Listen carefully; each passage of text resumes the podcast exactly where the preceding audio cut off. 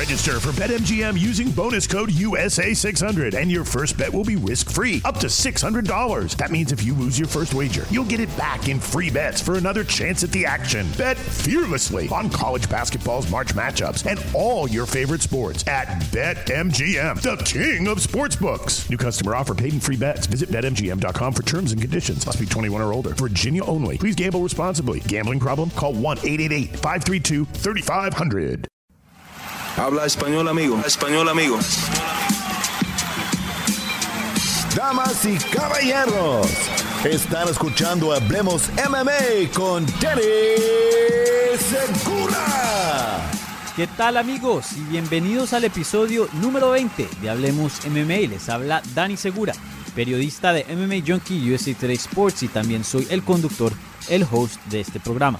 En esta edición número 20 de Hablemos MMA vamos a empezar con un resumen de lo que vimos en UFC Vegas 16. Una cartelera muy buena donde sucedió bastante. Vimos muy buenas finalizaciones, varios peleadores hispanos pelearon en esa cartelera, entonces hay bastante de qué hablar, pero también una cartelera que tuvo muchas, muchas complicaciones. Otra vez COVID-19 cancela varios combates el día de la pelea y, bueno, también otras cositas pasaron ahí. Así que al comienzo del programa les tenemos un resumen de lo que vimos en UFC Vegas 15. Luego en la mitad del programa vamos a estar hablando con Artem Lobov, el martillo ruso, una de las estrellas más grandes del deporte y de los deportes de combate, ¿no? Una estrella en el boxeo a puño limpio, una estrella también en las artes marciales mixtas.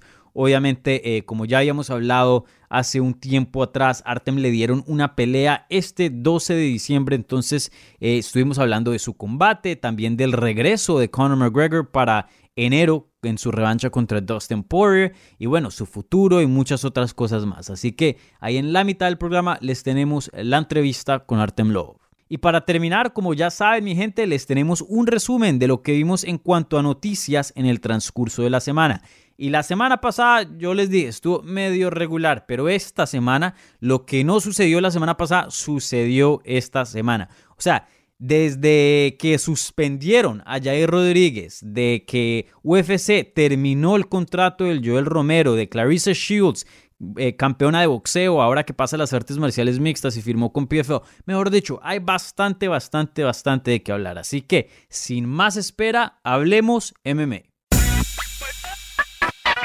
Empezamos con un resumen de lo que vimos el sábado en la noche en el UFC Apex en Las Vegas, Nevada, con UFC Vegas 16, una cartelera encabezada por una pelea de peso mediano entre Jacker Maxon y Marvin Vettori. Ahora, estos dos no estaban supuestos a pelear. Sabíamos que Marvin Vettori estaba supuesto a pelear contra Darren Till, luego estaba supuesto a pelear contra Kevin Holland, luego cambian ese combate de nuevo y ponen ahí a Marvin Vettori. Entonces, una cartelera donde hubo muchos cambios, varias cancelaciones, solo tuvimos 8 combates en esta cartelera. Usualmente hay 10, 12 combates. Entonces, una cartelera relativamente corta teniendo en cuenta el número de combates que vimos esa noche. Y bueno, no una cartelera muy buena en cuanto a nombres, ¿no? Las estrellas más grandes del deporte no se encontraban en esta cartelera, aunque bueno, era una cartelera en ESPN, ¿no? En el canal y, y pues estas carteleras comparadas a las que nada más están en la plataforma eh, por internet en ESPN Plus, pues usualmente son mejores, pero pues en este caso la verdad que en cuanto a nombres no estaba muy buena. Ahora, a mí me interesaba mucho porque había varios hispanos peleando en esta cartelera. Gabriel Benítez, obviamente que ahora vamos a hablar de su combate. También estaba el Teco Quiñones, también Ilia Topoura. Entonces, eh, bastante para mí que me interesaba, pero de pronto para la persona regular, el americano, de pronto no la mejor cartelera. Pero aún así, fue una cartelera donde hubo bastante acción y muy, muy buenas finalizaciones. Entonces nos dio bastante de qué hablar, aunque no haya sido la cartelera con los nombres más grandes. Entonces empecemos con el evento estelar. Resulta que Marvin Vettori le gana a Jack Hermansen vía decisión unánime. ¿Y qué les puedo decir de este combate? La verdad que un combate que se sentía un poco grande, les tengo que decir. Yo sé que de pronto, como les dije, estos dos no son los nombres más grandes de la división, no son los mejores peleadores de la división. Pero Marvin Vettori me parece que este era su combate. Ya sabíamos que traía Jack Hermanson. Ya sabíamos quién era Jack Hermanson. Y Marvin Vittori es uno de estos peleadores que estaba intentando comprobarse, estaba intentando escalar esa escalera de, los pesos medianos y, y, bueno, ha tenido ciertas oportunidades. Sabemos que fue a decisión con el campeón actual, Israel Azaña, y perdió ese combate. Pero bueno, desde ese entonces ha lucido muy bien ganándole a Mutanchi, a César Fejera, también a Andrew Sánchez, Carl Robertson. Y bueno, son nombres buenos, son nombres buenos, ¿no? No estoy diciendo que no, pero no son el top 5, no son el top de la división. Entonces este combate contra Jack Romanson pues era bien grande porque él estaba pidiendo por este tipo de plataforma, obviamente un evento estelar y también este tipo de oponente. Jack Romanson obviamente siendo un top 5 en esa división. Entonces esto era uno de estos combates que si llegara a perder era como, ok, parcero, te dieron la oportunidad, te dieron la plataforma, el oponente, y no llegaste a hacer nada con eso, bueno, qué pena, pero otra vez para atrás. O lo que vimos en la noche, totalmente lo opuesto, ok, sí, ok, tenía razón, querías un top, querías una plataforma bien grande, tuviste un buen desempeño, ok, si te mereces estar en este tipo de peleas o que ahora te consideramos un contendiente al título, una persona que debería estar involucrada en combates bien grandes. Y bueno, eso fue lo que pasó, eso fue lo que vimos. Vimos a Marvin Vettori que es capaz de ganarle a los mejores de esa división, ganándole a Jack Hermanson, un peleador que es muy bueno, no solo en el suelo con sus sumisiones, también con su lucha y también con su striking. Y aún así, Marvin Vettori prácticamente le ganó en todas las áreas. Ahora, fue un combate medio reñido para mí. Marvin Vettori ganó el primero, segundo round. Luego vimos a Jack Hermanson ganar el tercero y el cuarto, en mi opinión. Y el quinto lo ganó Marvin Vettori. Pero lo que lo salvaba de ser un combate tan reñido es que me pareció que ese primer round fue un, un 10-8 para Marvin Vettori. Obviamente eh, tumbó a a Jack Manson con golpes, lo tocó, si estaba bien dolido y, luego estuvo encima con ground and pound y prácticamente controló todo ese primer round. Aunque bueno, creo que los jueces no lo vieron así, de hecho creo que le dieron ese primer round nada más un 10-9 para Marvin Vittori. Pero sí, como les dije, este, este desempeño era un desempeño que necesitaba Marvin Vittori y él después de su combate más o menos criticó un poco su desempeño, sí estaba feliz con el resultado, pero no necesariamente con su desempeño, dijo que él pudo haber hecho mucho mejor. Y, bueno, eh, entiendo eso obviamente para ser un top de esta división y no solo esta división, pero en cualquier división del deporte, los atletas se tienen que exigir eso y tienen que ser perfeccionistas. Pero la verdad Marvin Vittori tuvo un excelente desempeño. Demostró que no solo tenía eh, el cardio para pelear cinco rounds, porque sabemos que si quieres estar en combates grandes, vas a estar en eventos principales o peleando por el título, que te requiere pelear por cinco rounds. Entonces comprobó eso, comprobó que puede guardar energía y, ser el peleador que propone más a lo último. Mostró mucho aguante porque le dieron duro eh, si no, mírenle la cara y aún así mantuvo muy bien su, quijada y, pues no, no dejó que lo tocaran mucho, ¿no? Y encima de eso también se vio muy bueno eh, en sus derribes, también defendiendo derribes porque Jack Hermanson lo intentó derribar varias veces y en su striking pegaba muy duro y, pegaba bien. Entonces es un peleador que, que promete mucho.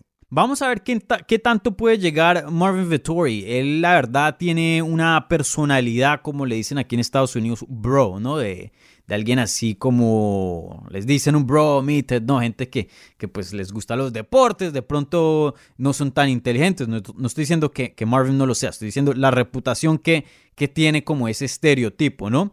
Y bueno, sabemos que es, obviamente bien, bien musculoso, ¿no? Y, y de pronto eh, dice ciertas cosas, ¿no? Pero, pero él es un buen peleador. Yo creo que mucha gente se olvida de eso al ver la personalidad de él.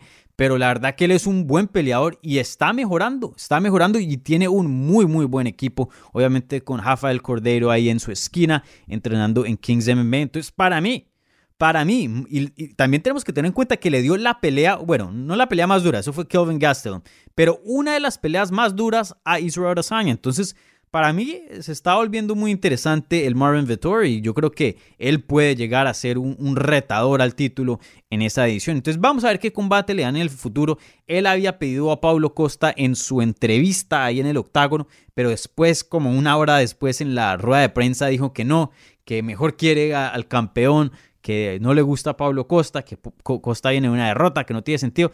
Pero para mí, retrocedo un poquito, tu idea que tuviste en el octágono, esa sí me gusta. La de Pablo Costa me parece que tiene mucho, mucho sentido. Yo ya les había dicho bastante en este combate. Para mí, la persona que se merece el siguiente, la siguiente pelea de título en esa edición es el ex campeón Robert Whittaker. Entonces, teniendo eso en mente y también teniendo en cuenta que de pronto Israel Arazaña sube a las 205 libras y pelea por ese cinturón, Marvin Vettori no tiene nada que ver en esa, en esa situación. Para mí necesita una victoria más o dos dependiendo a quién le gana. Ahora, si lo ponen contra Pablo Costa, ahí pienso que una victoria sobre Pablo Costa, Jack Hermanson y antes de eso llegaba, llevaba tres victorias consecutivas, o sea, lo pondría en una racha de cinco victorias, ahí sí se merece una pelea de título. Pero por ahora no. Por ahora apenas está llegando. Pero de todas maneras, eh, como les dije, me impresionó mucho el Marvin Vettori me parece que promete bastante en las 185 libras. Y en el evento coestelar resulta que Jamal Hill venció a Owen St. vía knockout técnico en el segundo round. Esta pelea estuvo buena, eh, no fue una pelea aburrida, pero eh, se puede decir que Jamal Hill estuvo aquí completamente en control. O sea, OSP, Owen sí tuvo ciertos momentos donde tuvo unas buenas patadas, de pronto conectó bien con algunos puños, pero por la mayoría del combate Jamal Hill estaba dominando. Y Jamal Hill se está volviendo un prospecto muy interesante en esa división. Él nació en el 91, apenas tiene 29 años de edad. Empezó esto en el 2017, entonces en cuanto a edad, a cuanto a millaje de las artes marciales mixtas, no tiene mucho. Es una división que necesita sangre nueva. Y bueno, está invicto y ahora le ganó a Owen Sempru, que pues no es el mejor peleador de esa edición, pero es un veterano con mucha experiencia que le puede complicar la pelea a muchas personas. Entonces, finalizarlo en el segundo round me parece un desempeño muy bueno y un resultado muy bueno. Eh, ahí John Jones estuvo mandando tweets más o menos felicitando a Jamal Hill de, su eh, victoria contra OSP, ¿no? Y hablando de, ese combate y, qué, tan qué tan bien lució Jamal Hill. Entonces, para mí un, prospecto muy interesante en esa edición. Vamos a ver quién le da, pero que siga peleando con peleadores rankeados. Creo que Owens en Prue, eh, entrando a ese combate, estaba rankeado creo que en el número 15, si no estoy mal. Entonces, que se quede más o menos peleando ese rango 14, 13, 12, por ahí me parece bien. Ustedes saben que a mí me gusta coger las cosas medio lento y medio suaves, que cuiden un poquito a los prospectos, así como lo hacen en boxeo. Creo que este no es 100% el caso porque lo que veo de Llamado Geos ya es un peleador completo que no necesita así mucha más experiencia para poder llegar a pelear con los élites. Como dije, Sam Pro es un peleador bueno, eh, pero tampoco me parece que, que ya está listo. Entonces, rankeado, como les dije, 14, 15, 13, 12 más o menos en ese rango me parece perfecto que esté peleando contra ese calibre. Pero bueno, esas fueron las dos peleas principales de esa cartelera, pero aún así hubo varios combates que me gustaría mencionar, combates bien importantes. Resulta que vimos a Gabriel Benítez ganarle a Justin James vía knockout técnico en el primer round. Una rodilla al estómago, pero divina, una rodilla, pero brutal, que mandó a Justin James directo a la lona. Luego ahí Gabriel Benítez, eh, pues obviamente lo siguió mientras se derrumbaba y ahí tuvo un ground and pound muy bueno y pues pararon el combate. Pero Gabriel Benítez con un muy buen desempeño, sabemos que él tiene ese poder, sabemos que su striking es muy bueno, entonces eh, pues no era que nos cogiera por sorpresa, obviamente una finalización muy buena, pero más o menos este tipo de, de finalizaciones se puede esperar de Gabriel Benítez porque pues tiene esas herramientas para crear este tipo de finalizaciones. Y un resultado muy importante para él, para mí de lo que he escuchado de Dana White hablando de Benítez, también ganó un bono de la noche. A UFC le gusta Benítez bastante, es un peleador que está dispuesto a pelear en 145, 155, cuando sea, donde sea, con quien sea. Entonces es un peleador que te soluciona bastante como promotor. Encima de eso, pues es mexicano, tiene un seguimiento grande, ¿no? Es alguien importante para pues, el mercado latino. Y encima de eso es un peleador muy emocionante, entonces te puede producir este tipo de peleas, este tipo de finalizaciones en una cartelera que, siempre anima las cosas, ¿no? Entonces, eh, para mí no creo que su trabajo, su empleo con UFC estaba a riesgo si llegara a perder por tercera vez aquí contra Justin James. Obviamente hubieran sido eh, derrotas contra Cedric Youssef, Omar Morales y bueno, este combate contra Justin James. No creo que su, su, empleo estuviera a riesgo, pero de todas maneras no es una posición en la que él quiere estar. Entonces, de todas maneras, como les dije, un resultado muy importante para Gabriel Benítez. También en la cartelera principal, en esa misma categoría, de hecho, abriendo la cartelera principal, vimos a Jordan Levitt ganarle a Matt Weinman vía knockout por un slam, ¿no? No estoy seguro cuál sería la palabra en español, pero sí, lo levantó prácticamente en el aire, ¿no? tener en cuenta que pues Matt Weinman tenía la guardia y no la quería soltar, no sé por qué, me imagino que se sentía muy cómodo en la guardia y, y de pronto pensaba eh, tener algún tipo de, sumisión, teniendo la guardia cerrada, ¿no?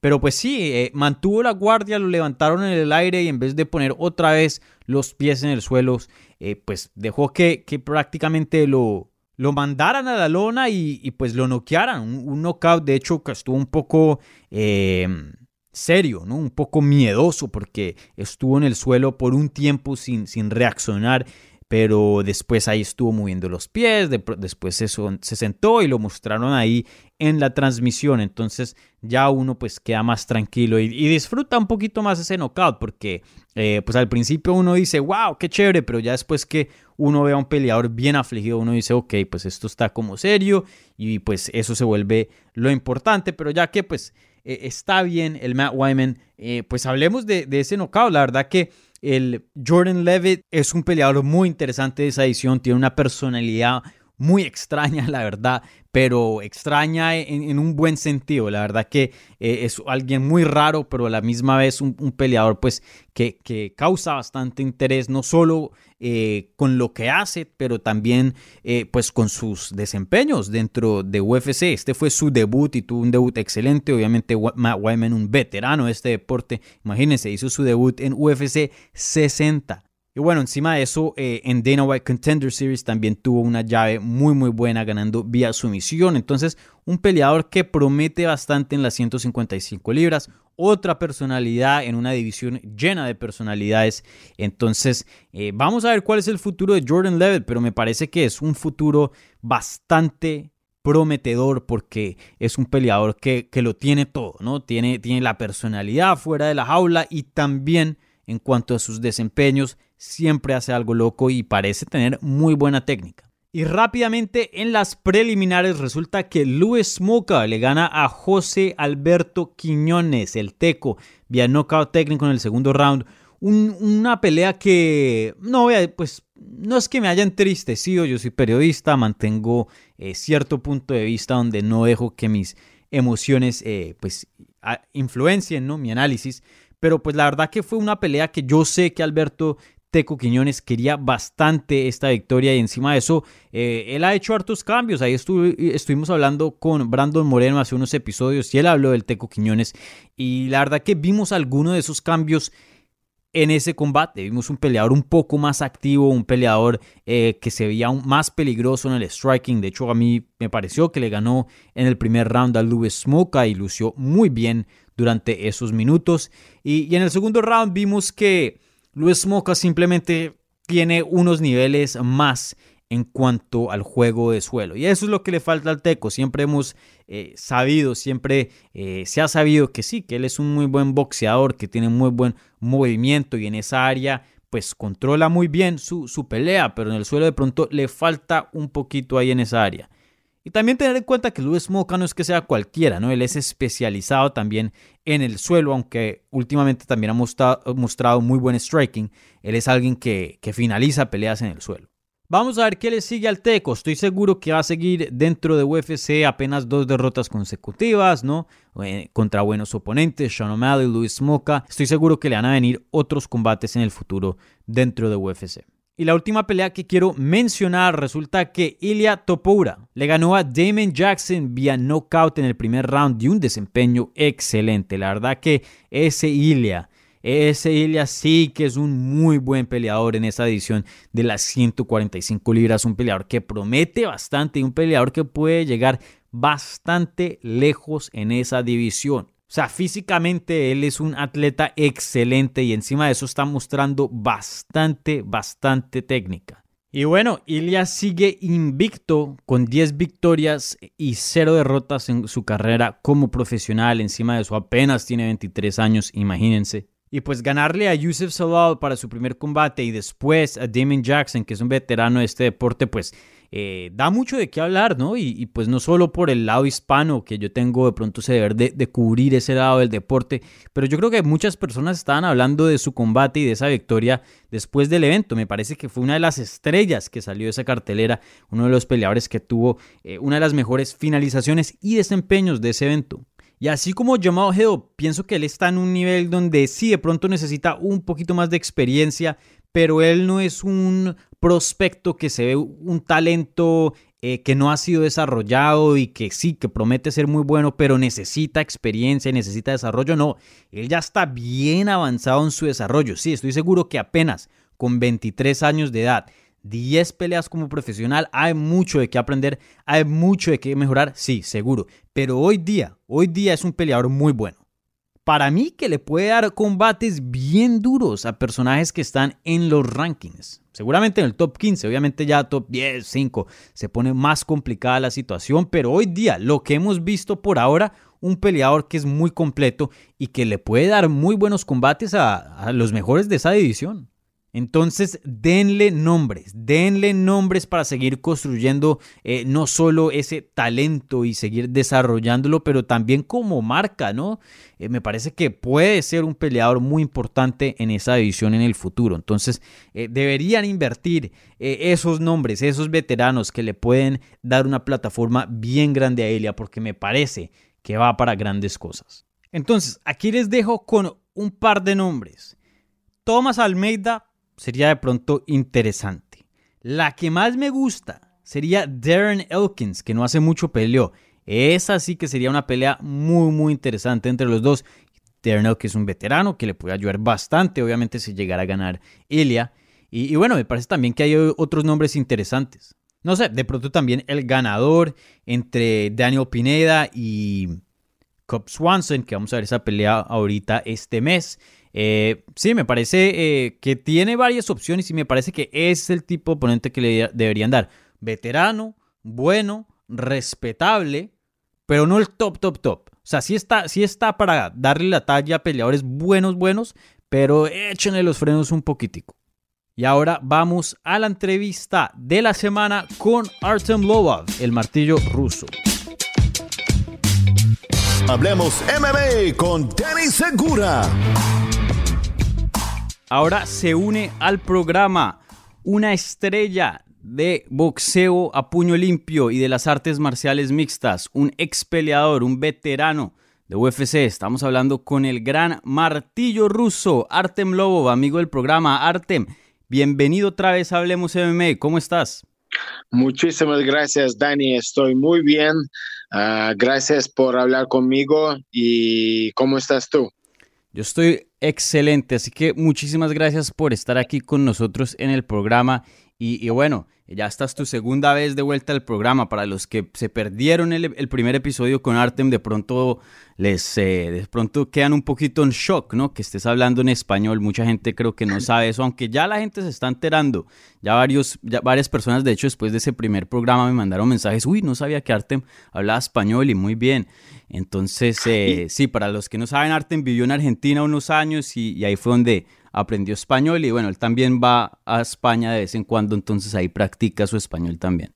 Sí, ahora quiero practicar un poco más y después cuando vamos a hacer nuestras entrevistas próximas voy a hablar mucho, mucho mejor.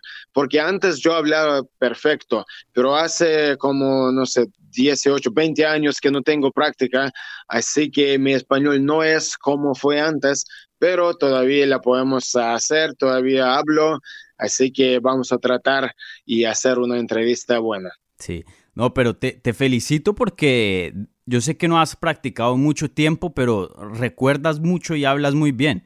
Yo, yo aprendí portugués en la universidad y pues después de la universidad obviamente no, no lo practiqué y eso. Y hoy día, aunque yo entiendo mucho, no, o sea, no hablo como tú hablas el español. Entonces eh, te felicito porque sin practicar es, es difícil mantener el lenguaje. Sí, a, mí me gusta español mucho, es una lengua muy linda y también es muy bueno hablar español porque hay muchas, mucha gente que puede hablar español en el mundo, los latinos, españoles, y en Estados Unidos es como una ah, segunda lengua, ¿no? Sí. Sí, definitivamente, especialmente, por ejemplo, en, California, en, Miami, aquí donde estoy ahora, eh, pues la Florida, Nueva York, muchas, en las ciudades grandes siempre hay gente que, que habla español y bueno, tienes a toda Latinoamérica y España, ¿no? Eh, y el Caribe que también habla bastante español. Sí, un lenguaje muy, muy útil, ¿no? Mucha gente hoy día habla, habla español. Sí. Sí. Entonces, bueno, eh, quería hablar contigo, Arten, porque obviamente tienes una pelea bien grande que se viene este 12 de diciembre en Arena, en Arena Fighting Championship. Vas a pelear contra Ilis Dijon. Ojalá que pronuncie eso, eso bien. Eh, y, bueno, un combate. Yo tampoco la puedo pronunciar. Sí, sí, aquí nada más español, inglés, francés, de pronto en unos años, pero por ahora no. Entonces, eh, sí, tienes un combate eh, bien importante. Este es tu primer combate de vuelta a las artes marciales mixtas desde hace un tiempo. Obviamente, eh, la gente conoce mucho tu trayectoria en el boxeo a puño limpio. si no estoy mal, la última vez que peleaste en artes marciales mixtas fue en el 2018, ¿cierto? Sí, contra Michael Johnson. Exacto, sí. Entonces ya han pasado dos años que no has competido en, en MMA. Eh, ¿Cómo te sientes eh, de vuelta al, deporte donde empezaste? Oh, muy, me siento muy bien, eso es ah, mi, mi primer amor, lo podemos decir. Y no competí en artes marciales, no, no, no fue porque no quería hacerlo, eh, es que no, no tenía oportunidades, no, no, no tenía ofertas, así que tuve que hacer algo otro, uh, boxeo, uh, boxeo, ya como sabes, pero estoy muy feliz que puedo volverse a la mamá y sí, espero que voy a hacer una pelea muy eh, buena, siempre peleo muy agresivo y voy a tratar de sacar un knockout. Sí. ¿Y, extrañabas el entrenamiento, el wrestling, la lucha? ¿Extrañabas esa parte del deporte? ¿Entrenar eso? Sí, por supuesto, pero eh, lo que pasa es que yo siempre entreno mucho de artes marciales mixtas, porque la verdad es que si estás preparado para una ah, pelea de MMA, también estás preparado para pelear en, otros deportes. Es mucho más fácil preparar a, una pelea en boxeo cuando estás listo y preparado para una pelea en MMA. Y es más difícil hacer una pelea de MMA si, por ejemplo, estás preparado para una pelea de boxeo, pero no hiciste el wrestling, no hiciste otras cosas, es ah, mucho más difícil. Por eso siempre, ah, cuando no sé dónde voy a pelear, siempre entreno MMA. Sí, no, eso es verdad y un muy buen punto. Por eso es que se ven muchas veces peleadores de MMA como tú pasar a boxeo o inclusive pasar a, competencias de jiu-jitsu, ¿no? Pero no se ve no se ve al revés, alguien de boxeo pasar a artes marciales mixtas y alguien de jiu-jitsu pasará a lo que es MMA. Aunque bueno, a veces se ve, pero no, no tan frecuente como y no tan fácil como los peleadores de MMA lo hacen. Siento es un excelente punto. Y, y bueno, Artem, eh, yo sé que pues e, este es un combate grande para ti, tú querías otra vez regresar a las artes marciales mixtas, pero la gente te conoce por tu striking dentro del deporte de MMA, ¿no? Tú eres alguien que te gusta mantener la pelea de pie y eso. Eh, ¿qué, deporte se podría decir que te gusta más? ¿MMA o, boxeo a puño limpio eh, o boxeo en general, teniendo en cuenta tu estilo? Me gustan todas, la verdad es que me gustan todas porque hay diferentes ah, cosas en cada uno que me gustan mucho, pero creo que MMA es eh, más completo y por eso ah, creo que es, es mi, mi, como ya dije, mi amor primera. Ah, porque para, para hacer boxeo debes que decir, bueno, no, no, no, no puedes usar eh, wrestling o no puedes usar esta cosa o otra cosa. En el MMA no lo debes que decir, es una pelea más completa ah, y por eso me gusta más. Sí, definitivamente. Y, bueno, em, ¿cómo te fue en este campamento? Yo sé que este es tu primer campamento que haces con la cuestión de la pandemia y COVID. Eh, ¿Sí fue muy diferente a los otros campamentos? Sí, fue bastante difícil porque con todos los lockdowns y todo eso, no podría hacer algunas cosas que normalmente hago en mi preparación. Por ejemplo, ah, no podría nadar ah, porque todas las piscinas ah, estaban cerradas. Ah, pero lo hice, lo hice bien. Ah, yo soy un profesional, uh, eso es no, no mi primer baile. entonces fue bastante bien, estoy contento como fue y estoy listo. Sí, y me imagino obviamente que lo hiciste ahí en SBG Ireland, ¿cierto?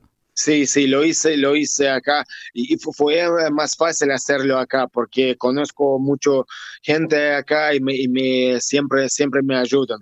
Si yo me iría a un otro lado con la pandemia y todo eso, no, no, no sería posible, no creo. O, sería posible, pero mucho más difícil que acá en mi casa en Irlanda. Claro, sí, estás mucho más cómodo.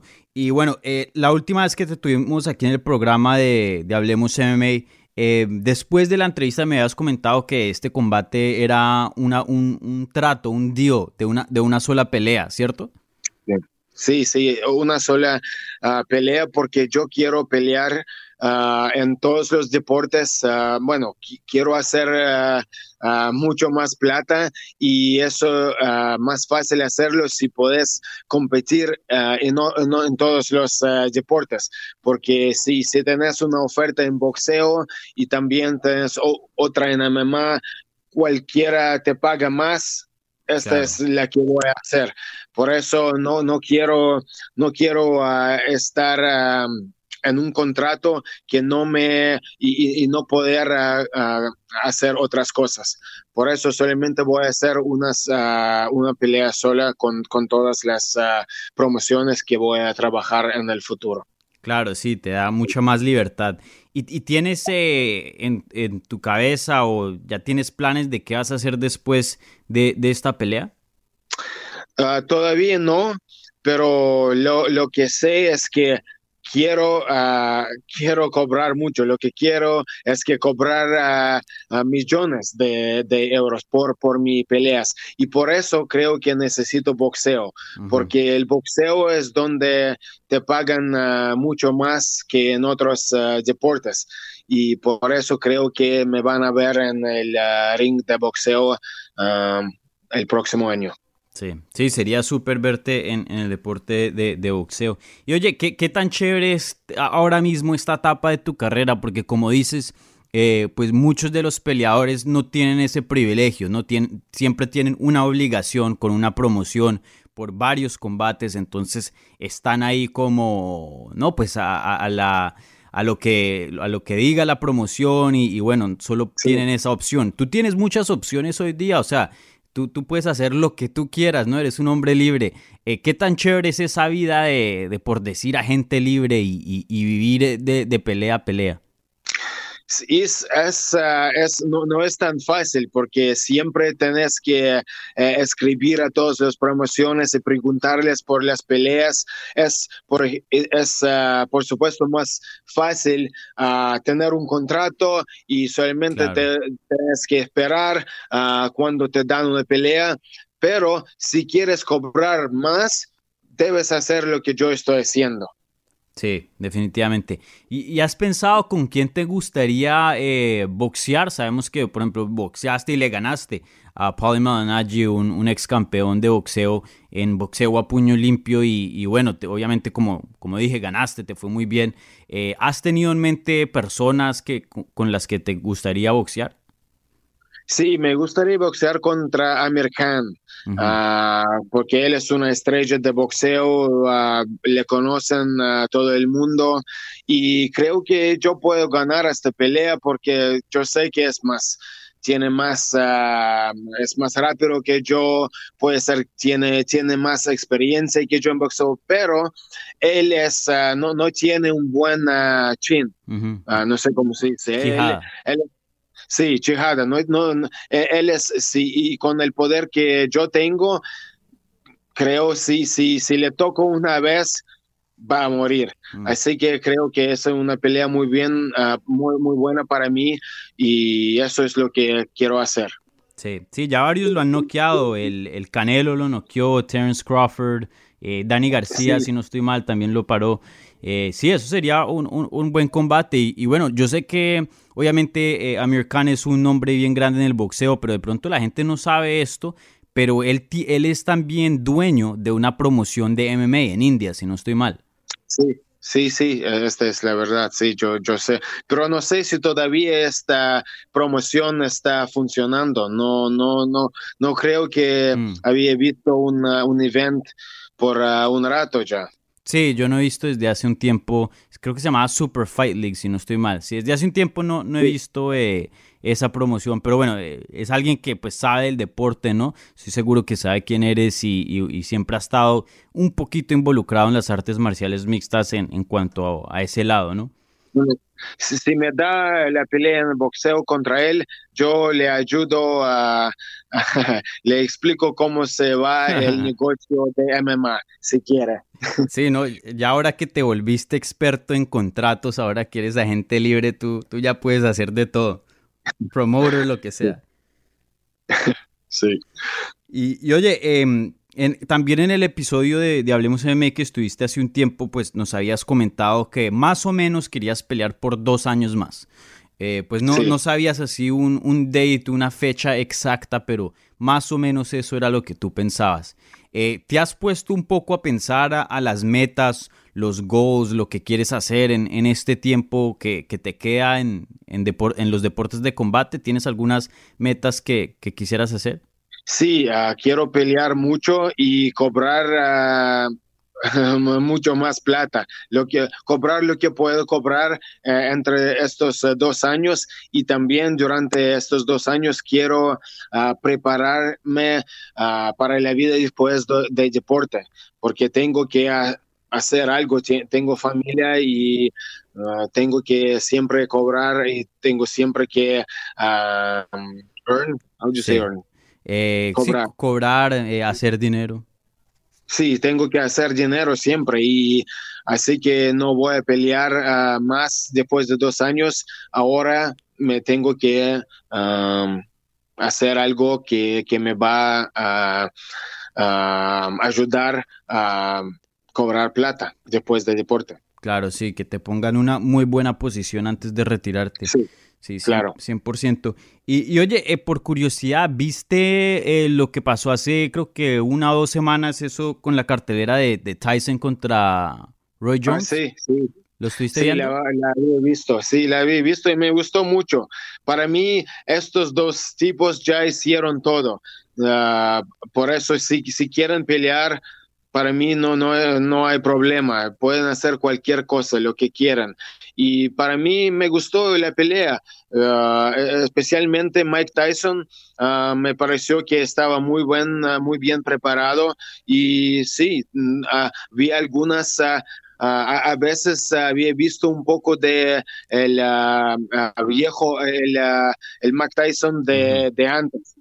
Sí, Sí, definitivamente. A mí me sorprendió un poquito. La verdad yo no sabía qué, qué iba a esperar, pero pues obviamente no se vieron como los peleadores que, que eran antes cuando estaban en, lo mejor, pero no se vieron mal para nada. Y como dijiste, Tyson tuvo sus momentos que, o sea, él, todavía tiene poder y es un peleador que, pues, eh, que es peligroso todavía. Él, todavía sigue siendo un buen peleador, aunque tenga ya 54 años de edad. Y, oye, eh, muy interesante en esta cartelera. Esto es un poco controversial. La verdad, a mí, a mí no me importa y me parece bien. Ah, de hecho, hasta me gusta un poco. Eh, pero, pero ahí vimos a Jake Paul peleando contra un un em, ex NBA player, un ex jugador de, NBA, creo que se llama Nate Robinson, si no estoy mal. Eh, ¿Qué piensas de, eso que está como naciendo y está cogiendo fuerza como eso de, por decir, YouTube Boxing, más o menos? Ah, para mí, para mí ah, no hay problema. Si alguien, si a alguien no le gusta, entonces no, no tienes que ver esto, ¿no? Pero habían un, ah, un, millón, más de un millón de, de vistos. Y entonces significa que a la gente le interesa, ¿no? Mm. Y para mí, ah, ¿por qué no? Y ya lo, lo, podría ver que él fue buen preparado. Ah, él sabe que el boxeo no es tan fácil y tienes que entrenar mucho. Y él lo hizo y fue una pelea real. Ah, por eso, ¿por qué no? A mí, a mí, yo no tengo problema con eso. Sí, yo, yo tampoco. Y, y, veo muchos periodistas en el boxeo y, en las artes marciales mixtas como burlándose un poco de, bueno, eso obviamente que no es pelea de alto nivel, ¿no? Pues Jake Paul no es que sea el mejor boxeador del mundo. Eh, pero pues por esa razón mucha gente piensa que es como un chiste, ¿no? Y, no lo cogen en serio, pero me parece que en cuanto a, business, en cuanto a, lo, a lo del negocio, me parece que hay una gran, una muy gran oportunidad ahí en eso de, YouTube Boxing, como dijiste, mucha gente está viendo eso. Sí, a, mí no, para mí fue todo bien, porque hay, la verdad es que hay boxeadores eh, profesionales que en su carrera peleaban contra, contra peleadores Ah, menos preparados que Jake Paul. Eso es la verdad. Si, si vas a ver los récords de, de, los boxeadores en el mundo, lo vas a ver que ellos, ah, por, por, el principio de, de, su carrera, pelean contra chicos que son menos preparados que, que Jake Paul. Por eso no, no, sé por qué le, le están ah, diciendo todo eso. Eso es absolutamente normal para boxeo. Sí, definitivamente. Y bueno, Jake Paul después de su pelea, después de su knockout, ahí tuvo varios nombres que, que hacerle el call out, ¿no? Que llamar. Conor McGregor y Dylan Dennis, obviamente, eh, pues gente que con la que entrenas, gente que conoces muy bien. Eh, ¿Qué pensaste de eso? ¿Te cogió por sorpresa que, que él escogiera sus dos nombres? No, la verdad es que todo el mundo siempre, siempre calls out a Conor McGregor. La verdad es que si, si solamente dices su nombre, esto te lo da más que, que una pelea contra, contra la mayoría de peleadores que hay en el mundo, ¿no? Mm. Cuando vas a decir quiero pelear contra Conor, esto está por todos lados cada, cada uno, uh, uh, cada, cada uno, uh, ¿cómo se llaman? journalist. Sí, los periodistas. Sí, los periodistas están hablando sobre esto. Sí, él es, esto fue una, una buena idea de él. Por supuesto, nunca va a pasar. Y si, y si va a pasar, no sé, un segundo, dos segundos contra Conor, eso es lo que, lo que puede hacer, nada más. Pero, ¿por qué no? Sí, definitivamente el Jake sabe qué es lo que está haciendo. Él es muy bueno para el marketing y, todo eso, entonces se promociona muy bien. muy importante. Sí, sí, muy importante. Él sabe, él sabe muy bien de eso.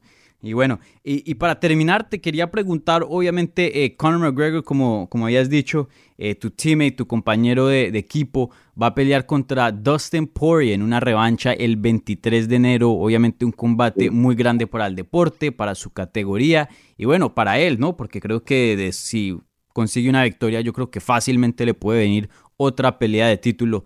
Eh, ¿Qué piensas de ese combate? Eh, ¿Cómo lo ves? Obviamente eh, una revancha, ya hace varios años que, que pelearon, pero ¿cómo ves ese, ese combate? Yo pienso que va a ser, ah, va a pasar lo mismo ah, que pasó el primer vez, porque Dustin ah, siempre fue un peleador muy bueno. Cuando él peleó contra Conor, él, él era número 5 en el mundo. Y, solamente perdió a Conor y después de eso fue a seguir haciendo lo que, lo que haría antes de pelear contra Conor. Él, él es, ah, siempre fue muy buen peleador, pero creo que su estilo ah, sirve muy bien para Conor. Por mm. eso creo que va, ah, la misma cosa va a pasar. Primer round. Sí. Sí, definitivamente un estilo muy interesante y bueno, un combate muy bueno. Vamos a ver qué pasa ahí, pero sí, eh, un estilo que le favorece. Yo estoy de acuerdo contigo a Conor McGregor porque él es un counterpuncher. Y, y, te iba a preguntar, ¿y tú, tú, has estado entrenando con McGregor? ¿Él, él ha estado entrenando ahí en, en SBG?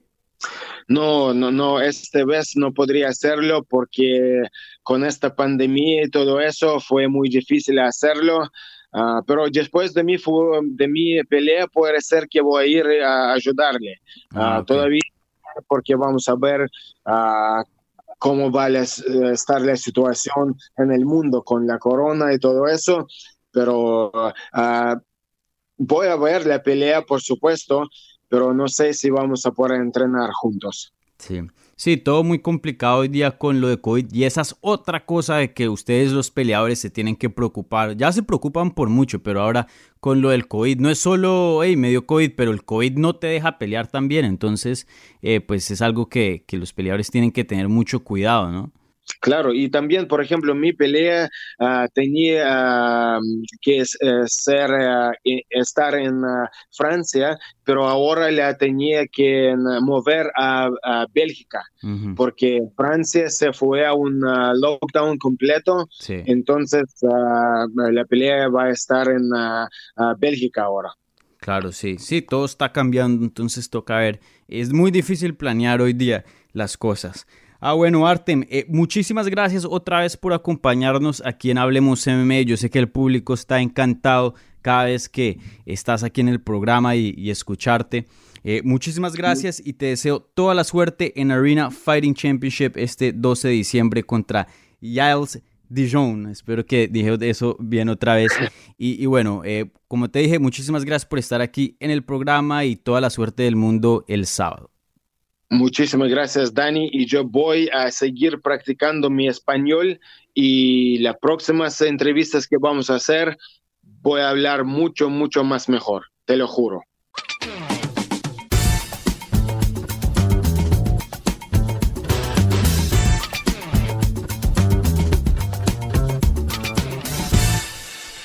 Noticias. Esta es la parte del programa donde hablamos de las noticias más grandes y los combates anunciados de la semana. Resulta que Joel Romero ya no está con UFC. UFC terminó el contrato del cubano después de que el cubano peleó por la compañía por siete años. Joel Romero uno de los mejores peleadores en las 185 libras. Eh, acaba de pelear por el título contra Israel Adesanya en marzo. Yo estuve cubriendo ese evento. De hecho, eso fue mi último evento que cubrí antes de que pasara todo la pandemia.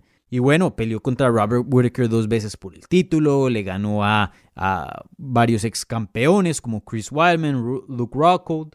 Y un peleador que fácilmente, o sea, es uno de los mejores, eso sí, no está en cuestión. Joel Romero, hoy día, UFC o no UFC, es uno de los mejores en las 185 libras. Y bueno, sí, resulta que ESPN reportó que The Soldier of Joel Romero, ya no está con la promoción. Luego eh, el manager de Joel Romero confirmó eso con MMA Junkie. Y pues sí, una noticia que coge a muchos por sorpresa, porque Joel Romero es una estrella grande no solo para el lado latino, pero pues mucha gente lo conoce. Encima es un peleador que es bueno, como les dije, uno de los mejores. Y lo que estamos acostumbrados de ver en UFC son los mejores peleadores. Entonces uno se, se pregunta, pues bueno, o sea, si es famoso y si es uno de los mejores, ¿por qué lo dejan ir? Pero ahí Dana White estuvo hablando en la rueda de prensa después del evento del sábado. Dijo, pues, mire, viene de una derrota contra el campeón. No fue muy emocionante. Esa no fue la única derrota, ya viene de varias derrotas. Claro, tener en cuenta que viene de tres derrotas consecutivas y nada más ha ganado un combate de sus últimos cinco. Ahora, muchos de esos fueron controversiales. Muchas personas pensaron que él hizo lo suficiente para ganarle a Robert Whittaker en los dos combates, especialmente en el segundo. Muchas personas pensaron, como yo, que hizo lo suficiente para, ganarle a Paulo Costa. Y hasta yo mismo pensé que le ganó al Israel Adesanya. Entonces, fácilmente eso puede ser una racha de todas las victorias. Pero bueno, los hechos son los hechos. Viene de varias derrotas. Y encima de eso dijo Dana White que pues tiene 43 años de edad. Y sí, vemos un peleador que oficialmente tiene 43 años de edad, pero su cuerpo, lo que llega a ser ese octágono es más allá de lo que alguien de 30, de alguien de 25 puede hacer. Joel Romero fácilmente es uno de los mejores atletas de este deporte, no solo en UFC, no solo en las 185 libras, de todo el deporte. Pero como dijo Dana White, pues 43 años son 43 años de edad. Y no solo dijo Dana White, Dana White dijo que también que Joel Romero es uno de 60 peleadores que van a cortar en las siguientes semanas antes de que se venga el 2021. Para mí me parece que vamos a ver varios peleadores de este calibre salir de UFC. Creo que hay varios peleadores que pues de pronto ya se sabe que no van a ser campeones, que son eh, pues veteranos, que son peleadores que todavía siguen siendo muy buenos, pero que ya de pronto no se, ya se sabe que pues no, probablemente no van a ser campeones. Y si llegaran a ser, pues no es que tengan así un futuro muy largo, porque ya tienen una, edad relativamente avanzada y, de, esos hay varios. Entonces me parece que vamos a ver eh, pues varios peleadores salir de UFC. Entonces me parece interesante de los 59 que se vienen en estas semanas, quién va a estar incluido en esa lista. Pero bueno, de vuelta a Romero, un agente libre, para mí el agente libre más grande del año, se puede decir que de pronto, no sé, eh, Michael Chandler, obviamente siendo ex campeón de Bellator, también es grande. Anderson Silva, obviamente una leyenda. Pero en cuanto a, fama y en cuanto a, estado en la división, me parece que Joel Romero es, es el candidato número uno. Me parece el mejor agente libre hoy día.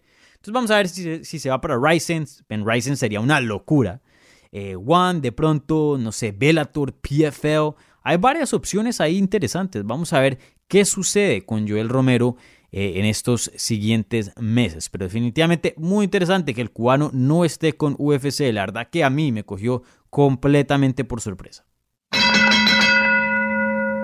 Otra noticia bien grande que también involucra a un peleador latino, resulta que Jair Rodríguez fue suspendido por seis meses por USADA después de que Jair falló tres veces decirle a Usada pues dónde se encontraba y, decirle eh, y contarles sobre su ubicación. Obviamente Usada, como sabemos, hace exámenes de, de doping al azar, pueden llegarte a cualquier hora, donde sea, y pues para hacer eso necesitan saber dónde estás. Entonces siempre les piden a los peleadores por una app, eh, pues revelar su ubicación y mantenerlos al tanto de dónde están para que si llegara el chance, pues les hagan un examen.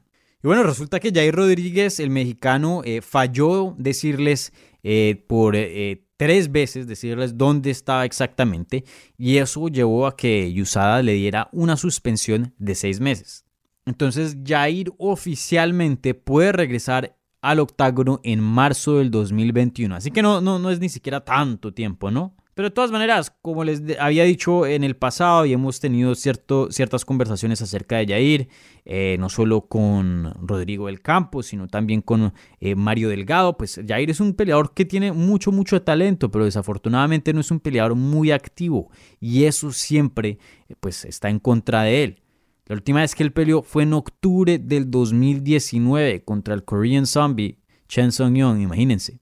Entonces, pues sí, una mala noticia para Jair. Si fuera otro peleador como un Cowboy Cerrone que está peleando, no sé, cada dos, tres meses, pues una suspensión de seis meses uno dice, bueno, hasta de pronto le sirve el descanso. Pero Jair, que es un peleador que no pelea tan a menudo, pues esto sí no ayuda eh, para su caso. Entonces vamos a ver qué pasa con Jair Rodríguez. Pues por ahora se sabe que no va a poder pelear sino hasta marzo del 2021, pero vamos a ver cuánto va a demorar para poder regresar a la jaula.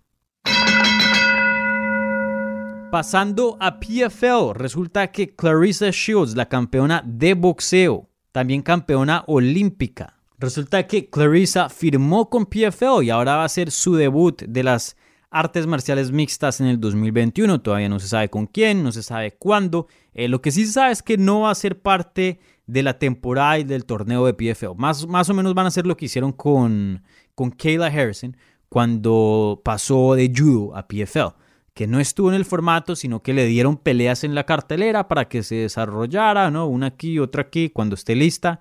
Y ya más adelante ahí sí la metieron en una temporada y pues un torneo. Entonces yo creo que más o menos ese es el plan con Clarissa, dejar que mejore, dejar que pues aprenda muy bien esta cuestión de las artes marciales mixtas, ¿no? La lucha, el jiu-jitsu. Y, y ya después cuando ya tenga cancha, ya ahí sí meterla en un torneo. Habib Nurmagomedov dijo que no tiene interés en pelear con Conor McGregor o Dustin Poirier, como hablamos anteriormente en la entrevista con Artem. Eh, Conor está supuesto a pelear contra Dustin en una revancha el 23 de enero y él había dicho, pues yo nada más voy a pelear con Conor si le gana Dustin.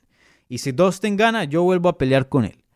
Y, y, bueno, y ahora dice que no tiene ningún interés en pelear con los dos. Dijo, no, yo, yo estrangulé a esos dos peleadores. Yo, o sea, chao, nada que ver con esos dos. Y también dijo que ya hizo todo lo que tenía que hacer y no tiene interés de regresar a las artes marciales mixtas. Entonces parece que un retorno, un regreso de Javier Nurmagomedov no es muy posible. Ahora, UFC todavía lo tiene como campeón. Si van a la página ufc.com, ahí está. Y si le preguntan a Dana White, que ya varias veces le han preguntado, él está empeñado de que Javier va a regresar y que tiene que hablar con él. Entonces, Dana piensa que por ahí sí hay algo, sí hay algo donde, una posibilidad de pronto, si hay algo en qué trabajar para poder eh, tener Habib de vuelta al octágono. No estoy diciendo que no es posible, pero me parece eh, tiene una posibilidad muy pequeña. Para mí Habib está eh, conforme con lo que hizo en su trayectoria de MMA. Bueno, invicto, ¿no? 29-0. ¿Quién no? Su mamá le dijo que no volviera a pelear y pues él respeta eso mucho, ¿no? Eh, tuvo la pérdida de su padre, que era una figura muy importante en la vida de él. pienso que no sé, pienso que él, o sea, fácilmente no puede volver a pelear sin problema. Pero no sé, Dana tiene que saber algo que no sabemos o de pronto dijo un comentario un poco distinto a lo que le dice a los medios y al público, entonces no sé. Para mí sí hay chance, pero no creo que sea muy probable, pero de todas maneras una noticia en desarrollo y muy interesante. Para mí, con esos comentarios que dijo el Habib, que no quiere pelear contra McGregor o Dustin, me huelen a una super pelea con George St. Pierre. Parece que esa es la única pelea que él quiere. St. Pierre también la quiere, una pelea muy grande para la promoción. No sé. Pero para mí, si llegara a regresar, esa es la única pelea, ese es el único combate en que Javier Nurmagomedov aceptaría un regreso al octágono. Bueno, y ahora rápidamente pasamos a combates anunciados. No hubo así muchísimos, extrañamente. Eh, usualmente hay más, pero sí hubo grandes. Entonces, empecemos. Resulta que el ex campeón de las 135 libras, Dominic Cruz, va a pelear contra Casey Kenny en UFC 259 en marzo. Un combate muy raro, la verdad. Se esperaba que Cruz iba a regresar y iba a pelear con un nombre grande, otra leyenda, un José Aldo, no sé, otro contendiente que esté en los rankings top 5, algo así. Pero pelea con Casey Kenny, que ni siquiera está en los rankings y pues no es un nombre grande. Entonces no tengo la menor idea cómo llegaron a hacer ese combate, porque para mí Dominic Cruz esto era lo que no quería, un combate donde no rankeado y sin buen nombre. Y peligroso, porque Casey Kenny es una máquina y, un peleador muy capaz. Entonces no sé cómo este combate se dio a cabo, pero se dio a cabo.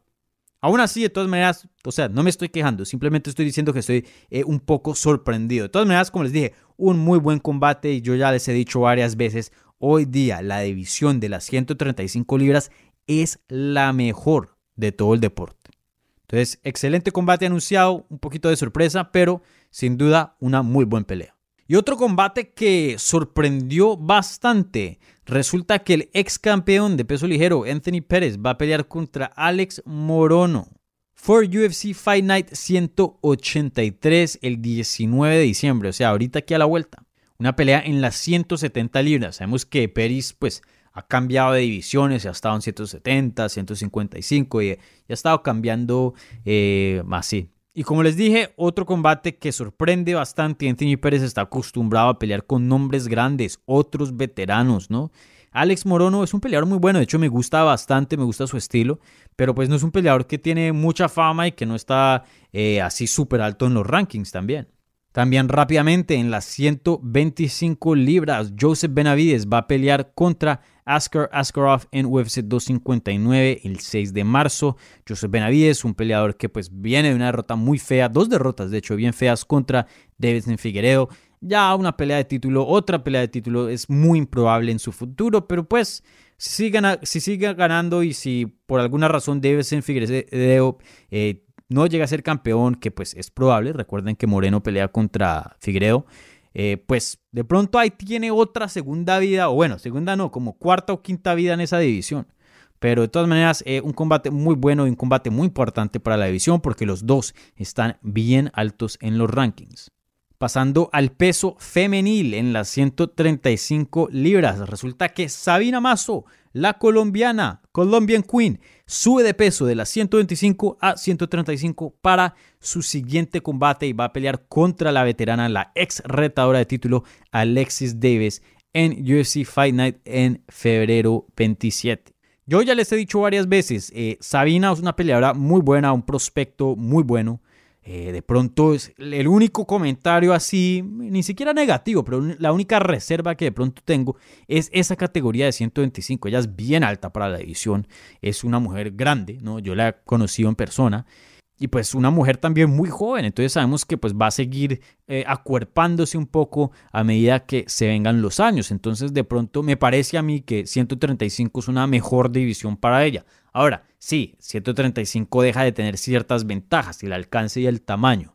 Y bueno, por ahora Sabina Mazo ha podido hacer el peso de las 125 libras, aunque no es que se vea súper bien ya cuando pelea se ve bien, no se ve afectada por el corte. Eh, pero de todas maneras, pues vamos a ver cómo le van las 135 libras. Ella me comentó a mí que pues está interesada en competir todavía en las dos categorías y simplemente está probando 135. Entonces vamos a ver si esto pues simplemente se vuelve eh, un experimento de una pelea o de pronto simplemente se vuelve una opción para pelear de vez en cuando en 135 y darle al cuerpo cierto descanso del corte de 125 o de pronto se vuelve una casa ya permanente y dice no, me siento muy bien, aquí me quedo. ¿Quién sabe? Pero vamos a ver y definitivamente una pelea muy interesante, una muy gran oportunidad para Sabina Mazo porque está peleando con una veterana, una de las peleadores eh, que tiene más peleas y más experiencia en esa división. Y por último, también otra noticia bien grande, esto sí no es combate anunciado, sino todo lo opuesto, un combate cancelado. Resulta que Leon Edwards dio positivo con COVID-19 y tuvo que salirse de su combate contra Hamza Shimaev una pelea que pues estaba esperando mucho, una pelea grande para Leon Edwards, porque recuerden, lo había sacado de los rankings, acepta la pelea y vuelven y lo meten en los rankings. Pues él no ha peleado desde julio, junio, más o menos desde el verano, desde el 2019, imagínense, ya más de un año. Entonces, pues, una pelea que necesitaba Leon Edwards. Y ahora se queda sin combate y bueno, también importante mencionar que aparentemente ha tenido eh, ciertas complicaciones con el COVID y ha perdido hasta 12 libras, imagínense. Entonces digo que ha tenido una, una experiencia muy dura, muy dura con el COVID. Entonces, bueno, eh, el plan es volver a hacer ese combate en febrero de lo que eh, ahí reportaron. Pero, pues bueno, como les dije, en este tiempo de pandemia uno nunca sabe qué, qué se va a poder hacer porque es muy difícil planear hacia el futuro, pero ese es el plan. Leon Edwards contra Hamza Shimaev para febrero. Y con eso concluyen las noticias y los combates anunciados de la semana. Y hemos llegado al fin de otra edición de Hablemos MMA. Muchísimas gracias a Artem Lobov por acompañarnos en este programa. Siempre disfruto hablar con Artem, la verdad que me impresiona muchísimo cómo habla tan bien el español, teniendo en cuenta pues que es de Rusia y que nada más vivió en Argentina cuando era pequeño, ¿no? Apenas tenía creo que 14 años de edad y nada más vivió ahí dos años y no ha practicado el español y aún así pues puede tener una conversación enterita y pues eh, como les dije, un español excelente. Ojalá que mi portugués fuera así, ¿no? Pero no lo es, desafortunadamente. Así que bueno, muchísimas gracias a Artem por acompañarnos en el programa de hoy y le deseamos toda la suerte del mundo este 12 de diciembre en Arena Fighting Championship.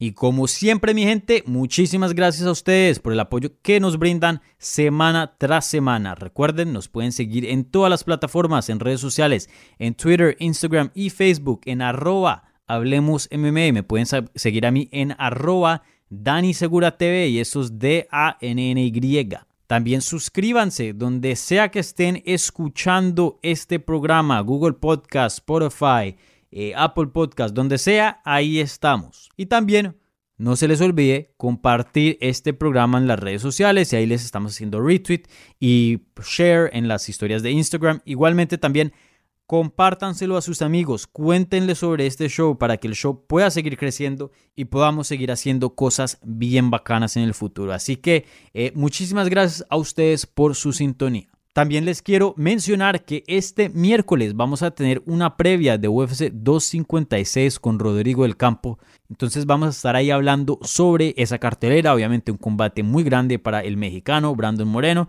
Y también hay otros combates muy buenos como el de Tony Ferguson contra Charles Oliveira y mucho más. Así que ahí en la previa les tenemos toda la información en cuanto a UFC 256. Así que no se les olvide, síganos en redes, suscríbanse. Muchas gracias por su sintonía y nos hablamos el miércoles.